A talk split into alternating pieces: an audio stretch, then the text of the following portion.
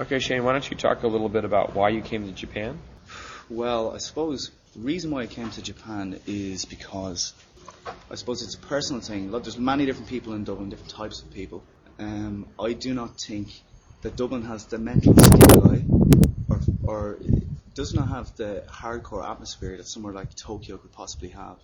So you know, many types of people are very happy living in Dublin, going to the same places, the same bars, same restaurants.